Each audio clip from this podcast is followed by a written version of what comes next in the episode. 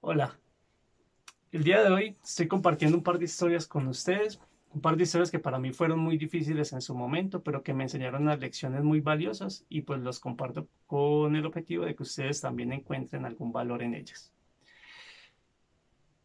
Yo no nací en Medellín, pero crecí en esta zona. Medellín tiene una, fama bastante buena. Dicen que es la ciudad de la eterna primavera, que el clima es una delicia, que las mujeres son hermosas, la comida deliciosa, los paisas queridos, amables, echados para adelante, que es la ciudad más innovadora. Y pues yo estoy totalmente de acuerdo con toda esta fama y estoy feliz de vivir en Medellín, amo mi ciudad. Sin embargo, no todo es color de rosa. Y pues esta es una historia de uno de esos casos.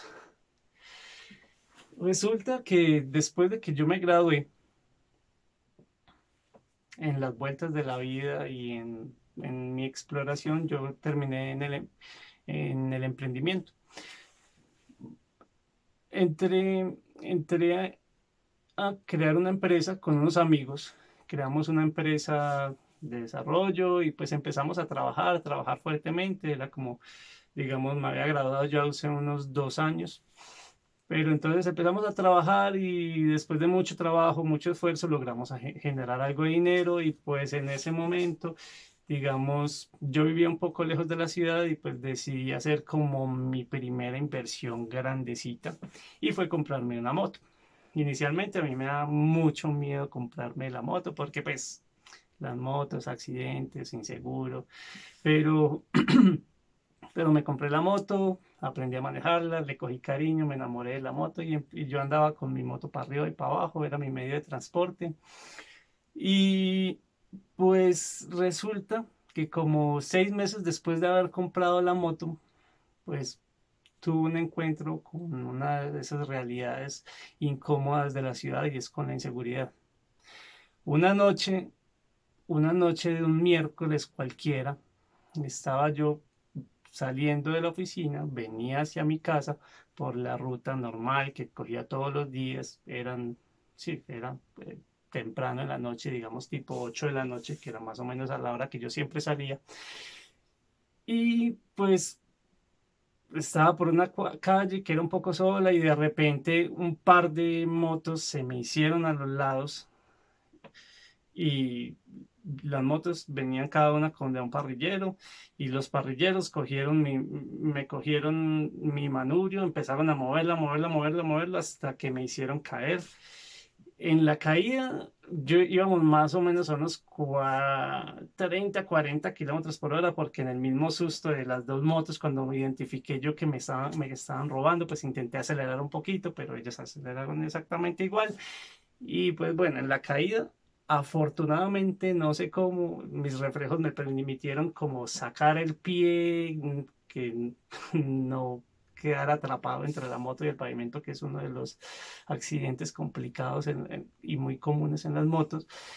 Pero, en fin, no, me, me caí y pues como media cuadra más adelante pararon ambas motos, los ladrones, y pues en ese momento se me vinieron un millón de cosas a la cabeza. dije, oh, madre, bueno, ¿qué pasa? ¿Será que me pongo a pelear? ¿Será que defiendo mi moto? Eh, yo pensaba, pucha, yo ya estoy enamorada de mi moto, yo no quiero perderla, pero bueno, también en ese momento recordé afortunadamente que yo le había instalado una alarma a mi moto que era especialmente como para esas ocasiones. Es una alarma que en teoría, que funciona que cuando yo me alejo de la moto, la moto se apaga a los 5 minutos, más o menos. Entonces yo en ese momento dije como, bueno, está bien, no nos pongamos a arriesgarnos. También el, el tipo que venía a recoger la moto venía, no, tengo que confesar, no mostrando un arma, pero venía amenazando con que tenía un arma y que le iba a sacar y pues eran de todas formas cuatro personas contra uno y no, no pensé que no valía la pena el riesgo. Eh, en ese momento, pues el ladrón ni siquiera, yo simplemente di unos pasos atrás para darle espacio que cogiera la moto y arrancara. Sin embargo, el ladrón se vino hasta donde yo estaba, él me estaba gritando algo, yo no le escuchaba nada porque yo tenía mi casco puesto y el ladrón simplemente cogió, al parecer después me enteré que era que me quería robar el casco también y entonces cogió, me cogió el casco y empezó a jalar, a jalar y a jalar y pues yo tenía el casco abrochado, no salía y, era una escena demasiado terrible, no era yo capaz de desabrocharme el casco porque tenía los guantes puestos, pero entonces ahí entre todo ese bololo y ese enredo logré quitarme un guante, desabrocharme el casco, el hijo puta ladrón se cogió el casco, fue, cogió la moto, la logró prender y se fue. fue un momento muy complicado, muy humillante, muy doloroso, de mucha rabia. Y pues, para no hacer la historia más larga, eh, simplemente voy a terminar porque no es el propósito, el propósito de esta historia no es solamente el robo, simplemente les cuento que después, gracias a la alarma, la policía logró encontrar la moto, la logré recuperar después de sufrir toda la burocracia y corrupción de la fiscalía, que es terrible. Pero en fin, la moto dañadita, porreada, pero la recuperé afortunadamente.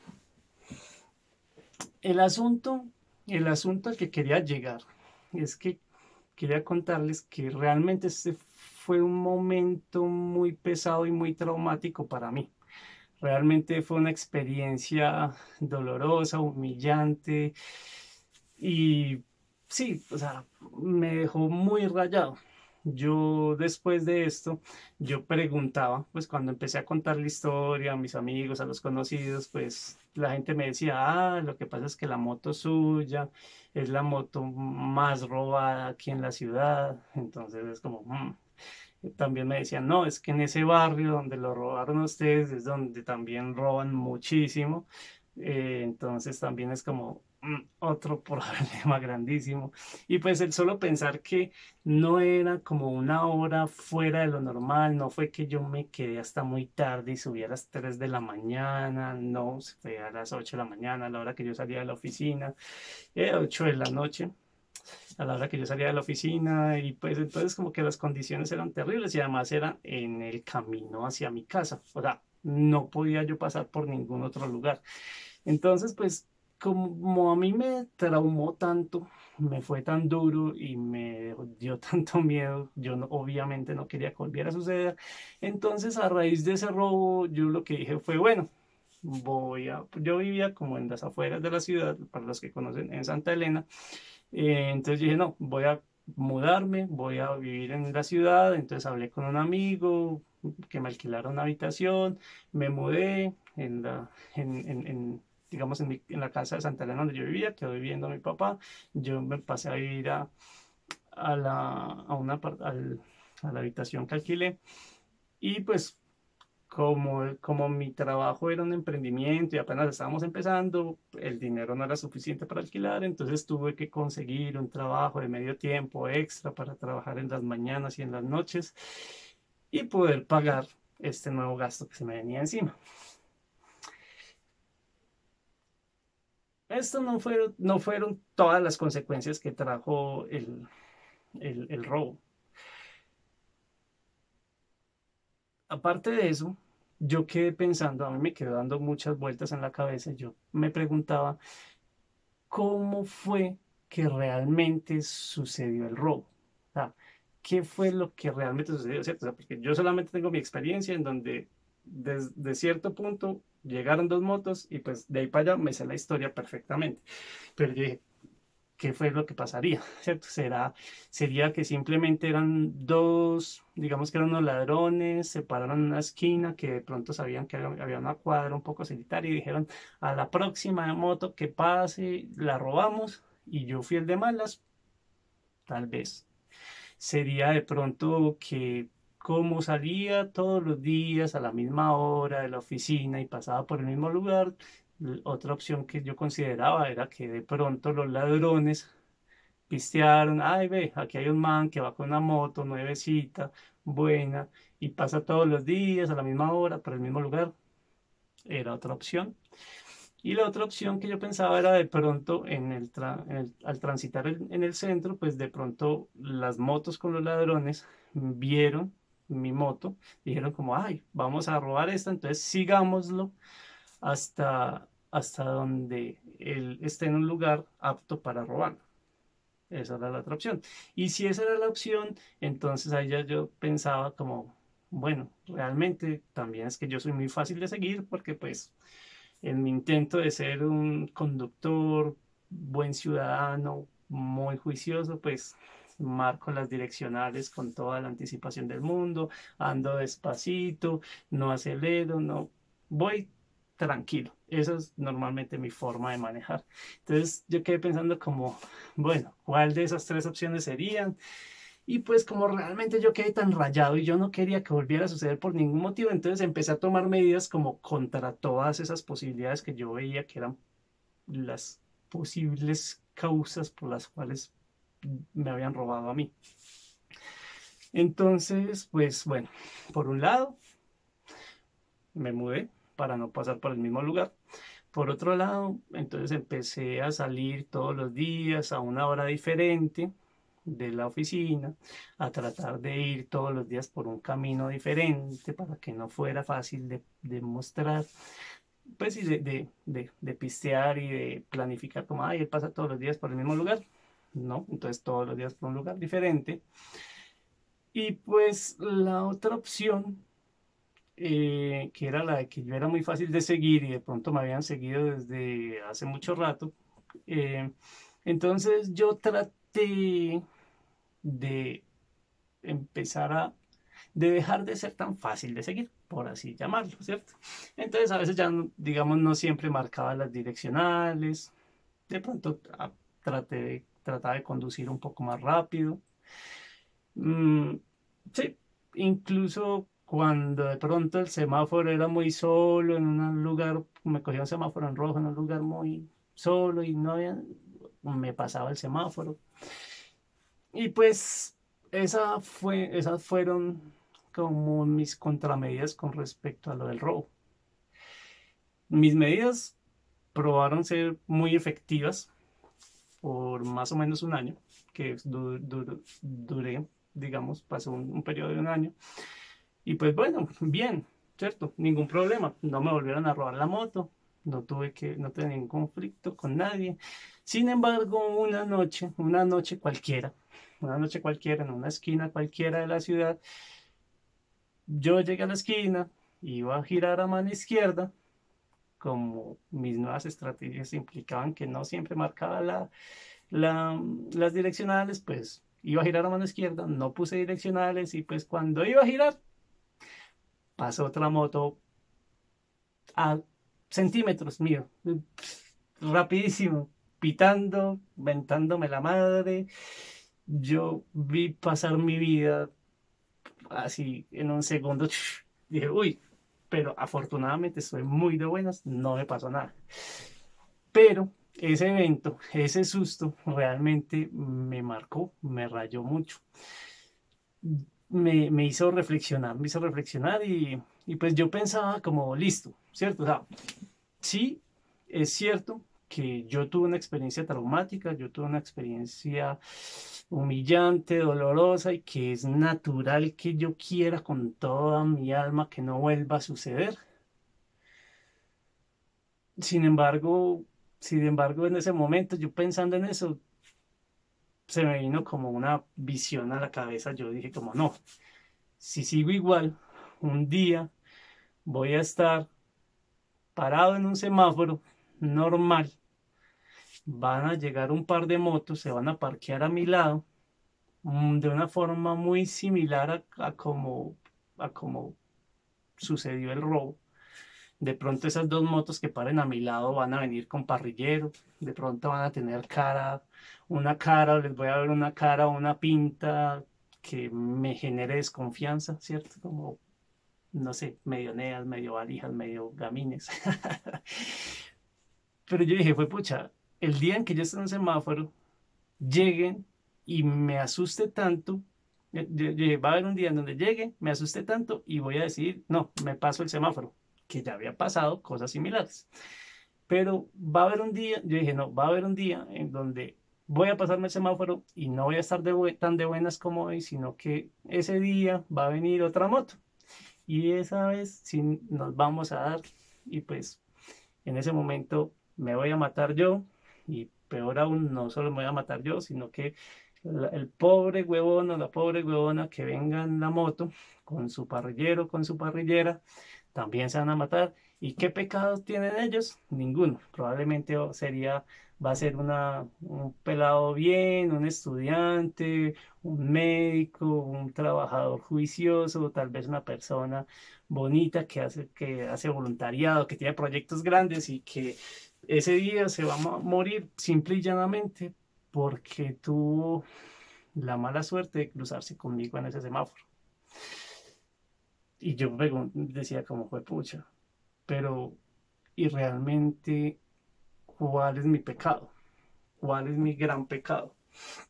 Si yo también soy una persona bien, con buenas intenciones, con muchas ganas de vivir, con, con ganas de ayudar, con ganas de darle mucho todavía a este mundo, pero sin embargo yo decía, bueno, ¿cuál es mi, cuál es mi problema, cierto? ¿Cuál, cuál es mi gran pecado? Y realmente la conclusión que yo llegué fue que mi gran pecado, mi pecado es, fue que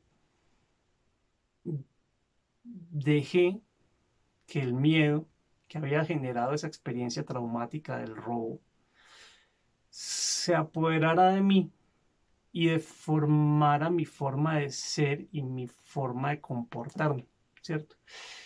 Realmente, en ese momento, tras esa visión y tras esa imagen tan impactante que se me pasó por la cabeza,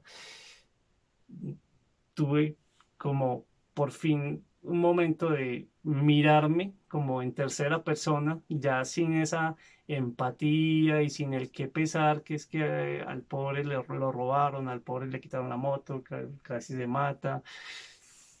Entonces, y ya, digamos, sin esa capa de empatía, realmente, objetivamente, yo estaba manejando como una bestia, yo estaba realmente manejando muy mal, ¿cierto? O sea, realmente el manejar rápido en la ciudad, pues es buscarse un accidente, ¿cierto? El mm, comerse un semáforo en rojo es como jugar con la muerte. Entonces, yo dije, no, esto no puede, no puede seguir así. Además, además, justo en ese momento, justo en ese instante de mi vida, se combinaron un montón de factores complicados que hizo que ese, ese momento de mi vida fuera bien, bien, bien pesado, porque pues por un lado, lo de la moto y ese susto tan bravo y esa realización de, fue madre, estoy siendo un mal conductor realmente y me convertí en una amenaza y en un peligro para la sociedad y los otros conductores de los otros ciudadanos con los que me cruzo. Y aparte de eso, pues la empresa en la que yo estaba trabajando, el emprendimiento en el que estábamos, pues estábamos teniendo problemas, perdimos un montón de dinero porque un cliente nos puso muchos problemas, eh, tuvimos unos problemas con los clientes. Eh, también mm, se me acabó el trabajo, se me acabó el contrato con el que yo pagaba el arriendo de la habitación. Además, el amigo con el que yo estaba viviendo y que me había alquilado su habitación, em, pues sus planes de vida estaban cambiando y entonces me pidió que por favor le volviera, quería volver a vivir solo. Entonces, bueno, se me juntaron todos los problemas encima, fueron unos días muy pesados y pues en una de esas volví a mi casa hablando con mi papá, mi papá me dijo, regrese, vuélvase para acá. ¿Cierto? Vuelva a vivir para acá y pues de, aquí puede vivir y la verdad, él me dijo que también había estado sintiéndose muy solo desde que yo me había ido, entonces como que me hizo esa oferta y realmente para mí era una muy buena oferta porque pues honestamente mi casa, la casa de Santa Elena es una casa muy cómoda, muy rica, muy bonita. Y pues como yo estaba emprendiendo realmente me servía mucho Em, el, digamos eso, ahorrarme el arriendo, poder volver a dedicar toda mi mente y toda mi concentración a los proyectos en los que yo estaba. Y pues a todo sonaba muy bien, el único problema era esa calle, ¿cierto? La calle, la berraca calle, la cuadra en donde me habían robado, porque si yo regresaba a vivir con mi papá, lo que significaba era que iba a tener que pasar por esa calle todos los días, ¿cierto? Y pues como que esa presión me hizo sentarme y, y, y evaluar un poco, pensar y reflexionar sobre las consecuencias que se habían generado tras ese robo. De hecho, fue en ese momento donde también se me vino a la cabeza un poco todos los sucesos que narré en la primera historia de, en, donde por unos, por unos robos que sufrí en el centro de Medellín, perdí la capacidad de ir a caminar por el centro de Medellín y disfrutar del centro de Medellín. Como que eso se me vino a la cabeza y dije, fue madre, esa vez por robo, por el miedo que me generó esos robos, de, permití que se me cerrara una parte de la ciudad. Y pensé como, como ahora, este nuevo robo, esta nueva experiencia maluca, está tratando de terminar de joderme mis proyectos y mi vida. Y pues definitivamente yo dije, no, yo tengo mucha ambición, tengo muchas ganas todavía de, de, hacer muchas cosas con mi vida, de llegar lejos, de seguir con mis proyectos y no puedo dejar que simple y llanamente un evento que sucedió una noche, por más traumático y doloroso que haya sido, digamos, defina el resto de mi vida y que haga que llegue yo después de muchos años al lecho de mi muerte y decir como, oh, sí, yo quería, yo sí tenía muchas ganas de haber hecho mucho con mi vida, pero sucedió esto y sucedió aquello y pues nunca lo perseguí, nunca trabajé por lo que yo quería porque me dio miedo, ¿cierto? dije, no, ese no puedo ser yo. Entonces dije, no, no, tengo que hacer algo, tengo que hacer algo para poder recuperar mi tranquilidad a la hora de, transitar. Y pues dije como, bueno, no, voy a coger el problema, digamos, pensar el, problema con cabeza fría y voy a tomar unas dos o tres medidas para poder volver a, andar tranquilo. Y pues en ese momento entonces me acordé que me habían dicho que mi modelo de moto era el más robado, entonces pues bueno, una de mis medidas fue la modifiqué, la personalicé un poquito, ¿cierto? Le cambié un poco las luces para que ya no fuera tan fácil identificar cuál es el modelo de la moto. También le quité todos los letreros en donde decía la marca y, y, y que, digamos, la delataban. Y también lo otro que hice fue que recordé que en una de esas conversaciones con respecto a los robos de las motos habían dicho que a los ladrones no les llamaba la atención las motos personalizadas, refiriéndose a pintadas de forma particular, ¿cierto? Porque me decían que cuando una moto es personalizada hace que los policías lo pillen mucho más fácil, ¿cierto? Es muy difícil, muy diferente decir como, ay, se acabaron de robar una moto negra. que hay un millón en la ciudad. A decir, se acabaron de robar una moto negra con unas rayas verdes así, unas rayas asadas, y que solamente habrán dos o tres, si, no está, si es muy común la personalizada. Entonces, yo dije, bueno, mis dos medidas ahí están, voy a modificar, le cambié las lámparas, quedó bastante diferente la moto un poquito, bastante un poquito. Eh, y lo otro fue como en ese momento incluso no tenía plata, pero bueno, compré un aerosol, compré cinta, le hablé con un amigo que ha sido súper cacharrero y me ha seguido con todas mis locuras, y nos inventamos un diseño y pinté mi moto. Y pues bueno, esas eran mis medidas y regresé a vivir aquí con mi papá.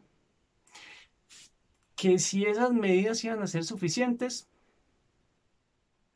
que si realmente iban a ser efectivas y ya no me iban a robar, realmente no había ninguna forma de saberlo. Como sucede en muchas ocasiones en la vida. Hay muchas ocasiones en la vida en donde no sabemos si las cosas van a funcionar o no van a funcionar. Y pues a la hora de la verdad, en ese momento no importaba tanto si iba a funcionar o no iba a funcionar, sino que lo que importaba era que yo creyera que iba a funcionar, para que de esa forma me diera la suficiente tranquilidad para poder volver a transitar y conducir de una forma decente y responsable para no irme a matar yo y no ir a matar a nadie más por pendejo y por atravesado y por miedoso. Entonces, sí, fue como una decisión. Dije, en ese momento decido que eso tiene que ser suficiente y que, y que, y, y que tengo que recuperar porque yo no voy a permitir que, que, que el robo de mi moto significa que ya no puedo salir en la noche, significa que ya no puedo trabajar en la ciudad, significa que ya no puedo vivir en donde tengo las mejores opciones para vivir, significa que, ¿cierto? No, yo tengo que tomar control de mi vida, seguir disfrutando de la ciudad, de mi moto, del transporte, seguir con mis proyectos. Y pues tomé esa decisión, dije, tengo que volver a andar en la moto. Hoy como más de siete años después, realmente puedo decir que mm, mis estrategias probaron funcionar. No me volvieron a robar la moto, todavía la tengo, todavía la disfruto, ando por ella en todos lados. Logré volver a manejar de una forma tranquilo, incluso cuando está de noche, incluso cuando está solo, incluso cuando tengo que pasar por, la misma, por el mismo lugar donde me robaron la moto. Y pues realmente para mí fue una historia de éxito después, porque tuve mi periodo largo de fracaso. Eh, pero fue una historia de éxito muy bonita porque realmente logré retomar el control de mi vida a pesar de esas condiciones adversas que había sido el robo y el, y el trauma que me había generado para terminar, yo quiero como concluir que el miedo, el miedo es una reacción natural, es una reacción eh, química realmente que sucede en nuestro cuerpo, es natural y su objetivo es buscar la supervivencia y evitar los, los, las cosas o eventos que amenacen nuestra vida. Sin embargo, el miedo es algo que hay que tener mucho cuidado. Hay que tener mucho cuidado con el miedo porque el miedo tiene la capacidad de entrar y metérsenos a la cabeza y inundarnos y, digamos, distorsionar, deformar y controlar la vida y, las decisiones nuestras. Entonces, es muy delicado, es muy delicado. Y, hay mucho, y, y, es muy triste porque realmente casos como estos se ven muchos. Es muy triste ver que muchas veces sucede algo malo, sucede algo doloroso y pues después las, las consecuencias que nosotros permitimos que, que vengan después son mucho peores, ¿cierto? Por ejemplo, de pronto uno vive a cinco cuadras o a diez cuadras del trabajo y normalmente se va caminando al trabajo y hace eso durante 10 años y está bien. Pero resulta que al décimo año un día lo robaron. Lo robaron, le quitaron un celular que valió 600 mil pesos, digámoslo así. Entonces, como después esa persona no quiere que lo roben, de ahora en adelante ya no va a ir caminando al trabajo, sino que va a ir en taxi y entonces ahora se gastan 600 mil pesos en taxis cada dos meses. Entonces, ¿cierto? También sucede, por ejemplo, temas como, como el, yo tengo un negocio, yo, yo presto servicios y resulta que un cliente un día me quedó mal y me hizo perder dinero o me hizo un daño y entonces uno ve gente que por eso para tratar de evitar que eso suceda, entonces pone tantas trabas y tantos compliques que aleja a otros clientes que probablemente, que seguramente sí venían a, hacerle una compra y que iban a significar mucho más dinero que el que se perdió. O de pronto incluso en las mismas relaciones amorosas sucede que se intentó una relación con una persona y esa persona no se portó bien, mintió, engañó, destruyó la personalidad de, uno y pues de pronto entonces para tratar de evitar que eso suceda, entonces eh, la gente se vuelve de pronto tan complicada, tan quisquillosa, tan desconfiada, que se tira en el resto de sus posibles relaciones. Entonces, yo quería contar estas historias porque me parece muy importante resaltar que hay que tener cuidado con el miedo. El miedo es algo muy delicado. Tenemos que entender que cuando alguna experiencia dolorosa o traumática nos sucede, está el momento de la experiencia dolorosa y traumática, momento que sí es cierto, no es nuestra culpa, somos la víctima, pero después viene la consecuencia. La culpa del ladrón termina acá, cuando hizo el robo, cuando te violentó. Sin embargo, todo lo que viene a este lado es ahí ya no hay ningún ladrón, ahí ya no está sucediendo nada, ahí lo único que está sucediendo es nosotros con nuestra propia mente lidiando con nuestro miedo. Entonces, sobre esta parte de las consecuencias sí tenemos control y de hecho es nuestra responsabilidad manejar lo que sea que se venga acá. Entonces, hay que mirar con lupa el miedo, que las consecuencias que permitimos que el miedo traiga a nuestra vida. Las consecuencias que permitimos que lleguen a nuestra vida por culpa del miedo. Entonces sí, esa era la historia que les quería contar. Dolorosa, sin embargo, para mí vale oro esa lección. Por eso quería compartirla con ustedes. Y la he usado en un millón de, de, ocasiones diferentes después de, de, estos eventos. Entonces, bueno, espero haya logrado eh, enseñarles o transmitirles algo de valor, o si no, espero ah, se hayan entretenido por lo menos con la historia. Y pues, bueno, no, nos vemos en la próxima.